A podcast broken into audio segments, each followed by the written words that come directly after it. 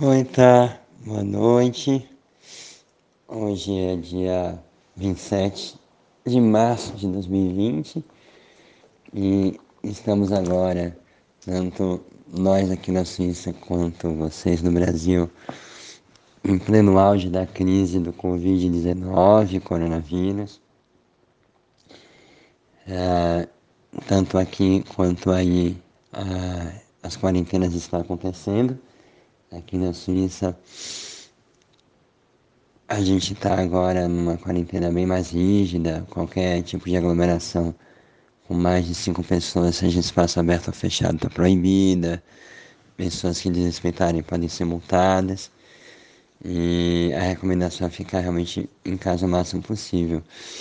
Eu saí hoje pela primeira vez depois de 10 dias sem realmente botar o pé para fora de casa para poder fazer compras para poder conseguir ficar pelo menos mais uma semana dentro de casa. E estamos aqui, eu, a Rafa e a Helena, nesse convívio intenso. E graças a Deus está sendo bastante tranquilo e, e divertido. E da minha parte da Rafa, até com bastante trabalho, não só doméstico, mas de coisas a fazer virtualmente para diversos projetos profissionais e pessoais. É, e obviamente que tudo que você falou no seu último áudio é, tocou muito meu coração e, e comunicou bastante com essa necessidade que eu também sinto da gente poder abrir espaço para sentir e se expressar, é, estar presente no que está acontecendo nesse momento nas nossas vidas, na vida da minha família, da sua e de tantas outras famílias pelo mundo, em vez de entrar num, é, num movimento de tentar preencher o vazio ou a dor com um bocado de propostas é, sejam virtuais ou de atividades na casa, é, ou então é, tentar construir para si mesmo uma, uma quarentena idealizada, né?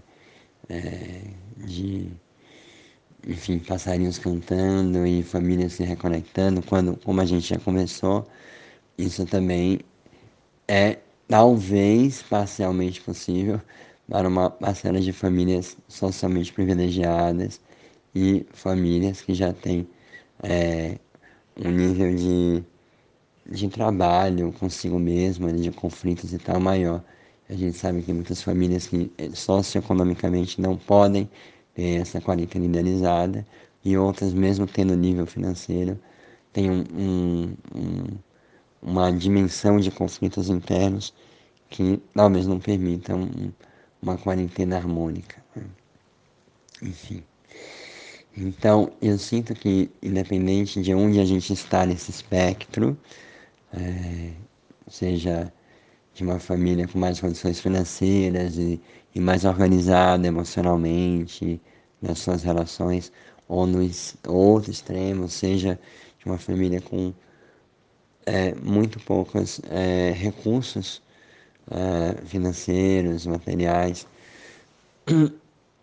e, ou uma família com um nível de conflito interno muito grande, eu acho que todos nós, em qualquer ponto desse espectro, a gente está se sentindo numa panela de pressão em algum nível. Né? É, e eu meditei muito sobre essa imagem, essa metáfora da panela de pressão, porque ela, ela para mim está me comunicando muitas coisas sobre a minha experiência como família agora e as minhas reflexões sobre família. Uh, primeiro, porque ela não é necessariamente uma imagem ruim. Né? A panela de pressão existe porque ela é um recurso prático do dia a dia para a gente cozinhar, para a gente fazer pratos gostosos. E ela se baseia em aumentar o, o nível de pressão interna né, né, na panela para justamente o alimento cozinhar mais rápido. É. Então, é, existe esse elemento de um ambiente mais apertado que nos pressiona, né? ah, junto com o calor, né, que o fogo que aquece aquela panela, no caso de um fogão a gás, mas no fogão elétrico também, né, existe o aquecimento ali, e existe o alimento que está ali dentro, com algum líquido, né, com água, em geral, e tem a válvula, né, a válvula de escape da pressão. É, e para mim, cada um desses elementos estão falando de um aspecto da nossa vida como família que fica ainda mais clara nesse momento do, é, do Covid-19, da quarentena, de tudo que a gente está vivendo. No momento em que a gente é obrigado a ficar em casa, todo mundo junto, é, sem nenhum tipo de outra pessoa mediando a relação, a nossa relação familiar, seja a escola, os avós, as pessoas que têm funcionários domésticos é, ou babás também sem, muitas vezes sem esses profissionais, embora algumas famílias estão de classe média e classe alta estão mantendo isso, né? Na hora que a gente fica sem esses mediadores e muito tempo em casa, a pressão aumenta. A pressão também aumenta porque existe um, é, um, um, um número de informações que nos assustam, dados de realidade que nos assustam, é, uma, uma sensação que o mundo lá fora vai ficando perigoso, né? Eu mesmo hoje quando fui no supermercado, eu escrevi no grupo WhatsApp da minha família, é, da família da minha mãe, né? Minha mãe e é, meu, meu irmão, minha cunhada, meus sobrinhos e a nossa outra mãe, que é uma pessoa que trabalha há muitos anos, né, namoramos na nossa casa, é, eu escrevi falando, rezem por mim, estou indo para o supermercado. É, é, porque de fato, sair de casa e ir para o supermercado virou um potencial é, lugar de infecção, né? E, e dá medo, enfim. E aí o pedido. Então tudo isso vai aumentando a pressão ao nosso redor. Né? E quais são os riscos de uma panela de pressão? A panela explodir, né? É, o alimento queimar. Né? Então, o primeiro elemento de, dessa imagem, que é a pressão, né? é, no caso da panela, ela vem por esse apertamento do espaço. Né? E o que ajuda para que a panela não exploda é a válvula de escape. Né? E aí tem uma imagem que eu acho interessante, que a gente usa na nossa linguagem muitas vezes, né? É, quando a gente está guardando muita coisa, sozinho, ou uma família está tentando esconder algo, abafar algo, a gente às vezes usa a imagem, né? Tá, tá tampando a, com a panela, né? É que você precisa botar isso para fora, senão a pressão vai fazer você explodir. Né? Então, a válvula de escape, no caso da família, para mim tem muito a ver com o que você trouxe no, não só no seu último áudio, mas em outros, outras cartas que você enviou para mim, que é a possibilidade de falar, de se expressar. Né? A expressão é a válvula de escape. Então, esse espaço constante de se expressar ou verbalmente, né, dando espaço para conversa. Então, no, no caso da minha família, somos eu, a Rafa e a Helena ainda muito pequena para uma conversa nesse nível mais adulto, né? É, mas eu e a Rafa, a gente tem buscado, quando a pressão está aumentando, de às vezes até esticar mais é, o horário de dormir, sabendo que vai dormir um pouco menos, ou dando uma pausa, cancelando um, um, uma reunião virtual para poder a gente se olhar e falar o que é está acontecendo comigo, o que é está acontecendo com você, em que lugar que a gente está, né? o que é que a gente está sentindo. Essa é uma maneira né, de expressão. A outra, outras maneiras de expressão são puramente emocionais. No caso da Helena, ela já tem algumas ferramentas de fala, como um, um está com dois anos e meio, mas às vezes é permitir a criança gritar, permitir a criança chorar, né? É, acolhendo essa expressão Outras expressões são artísticas, poder desenhar é, o que a gente está vivendo sentindo, poder escrever, é, poder participar também de contos virtuais, de, de conversa, círculos, grupos, né? É, poder se expressar pelo corpo, dançar, é, fazer exercícios e tal, e, e poder se expressar espiritualmente para quem acredita nisso e acha importante, no meu caso é, é, no meu caso cantando, meditando, são formas de expressão. Então eu percebo né, que ah, tudo bem a gente estar tá nessa panela de pressão, tudo bem no sentido de é, nós podemos dar conta disso, mas como toda panela de pressão, a gente precisa ter as válvulas de escape, né? E, e essas válvulas pedem, portanto, já que a pressão está maior, pedem mais expressão, até mais do que a gente teria habitualmente, né? Mais conversa, mais canto, mais choro, mais, né? Expressão. É, outra coisa que uh, pode é, fazer com que a dinâmica da panela de pressão é, dê errado é justamente ela cozinhar tanto, tanto, tanto, tanto, tanto o alimento ali dentro que a água toda é absorvida, sai pela válvula de escape e aí o alimento queima, né?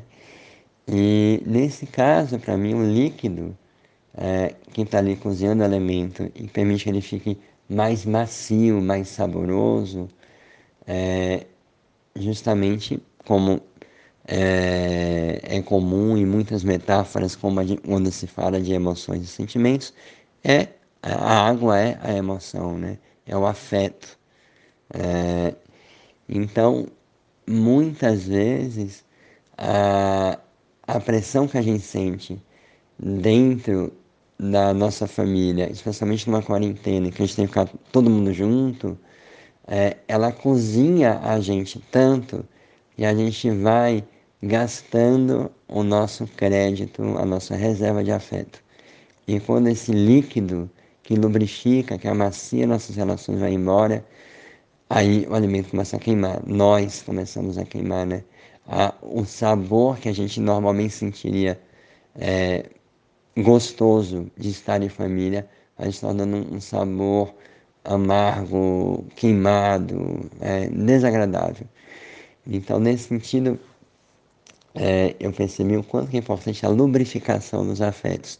Colocar mais água na panela, né? Aí eu, quando estou cozinhando, às vezes, um feijão, um grão de bico, e eu não estou muito certo se eu coloquei água suficiente, muitas vezes eu paro né, a, a, panela, deixo sair a pressão, abro e boto mais água ali. E acho que aqui é a mesma coisa, né? A gente precisa achar espaços de colocar mais água. É, que neste caso, é, para mim, né, na, na, minha convivência familiar, é, são encontrar esses momentos é, em que encontros nutridores podem acontecer. No meu caso com a Rafa, são desde coisas singelas como antes de dormir a gente botar uma música para dançar juntos bem lentinho, é, ou a gente simplesmente se abraçar e ficar se olhando, se beijar um pouco, é, a gente sentar um minutinho para ver um vídeo que a gente gosta, é, cozinhar junto. Um, com a Helena é brincar com ela, mas não aquele brincar de obrigação, de ter que manter minha filha entretida, mas achar alguma. Às vezes vai ter que ser isso, né? Mas achar algum momento em que de fato eu me conecto ela, existe prazer, né? eros na relação, e nós três juntos a mesma coisa, e também coisas mais profundas, como é, no, no, no, meu caso, na minha relação com a Rafa, que é fazer amor, por exemplo, né? É, não aquele amor de se aliviar, mas um amor de conexão. Né? É, e como é importante a gente defender esses momentos e não desprivilegiá-los, porque eles, eles dependem de um tempo poético, né? A, esse tipo de nutrição afetiva, ela depende de um, de um tempo poético. E, e o tempo poético não dá para marcar ele das três e meia às quatro, né?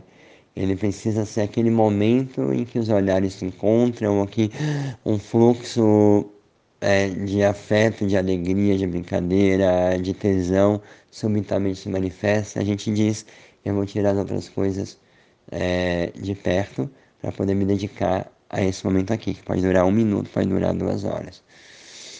É, então defender isso em meio às várias tarefas cotidianas e tal, eu tenho visto que é importante.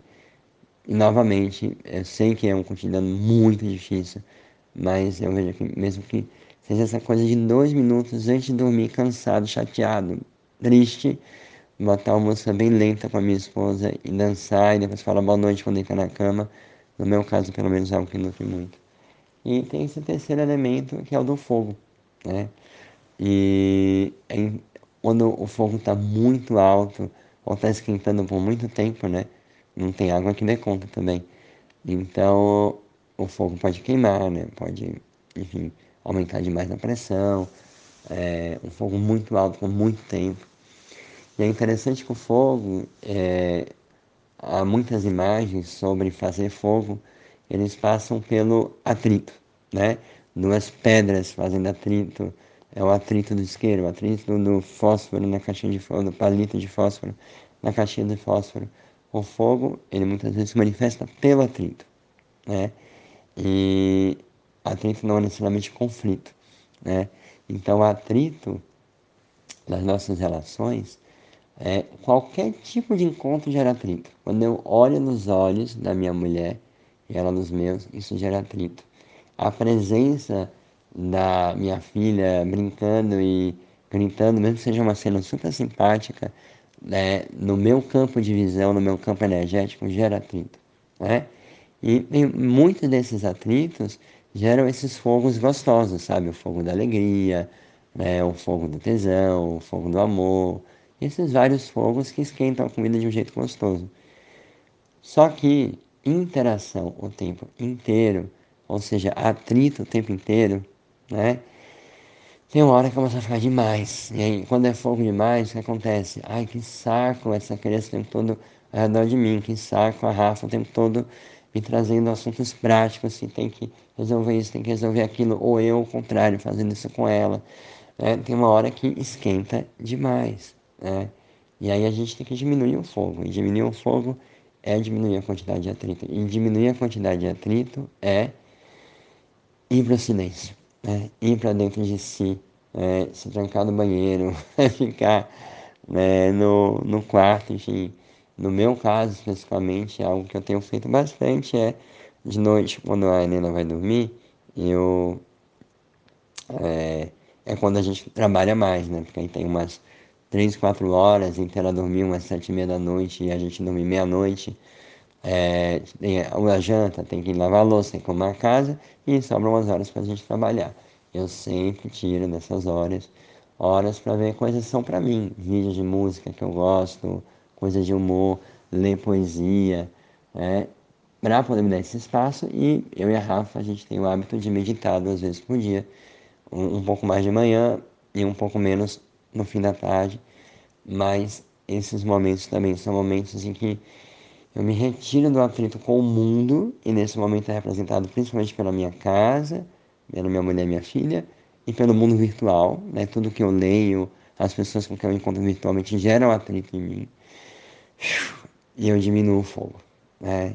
Eu diminuo o fogo também no banho, minha hora de banho, água caindo no meu corpo. Isso me ajuda bastante também. E outros momentos que eu posso voltar para mim.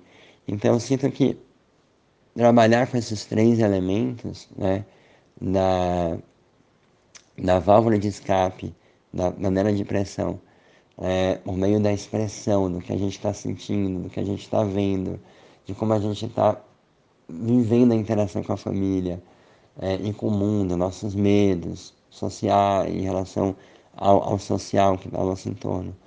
É, a dimensão ah, do, da água, do afeto, de sentir quando a água está quase acabando e relubrificar, colocar mais água na panela, é, protegendo esses momentos poéticos em que a água da afetividade volta a jorrar entre nós como família.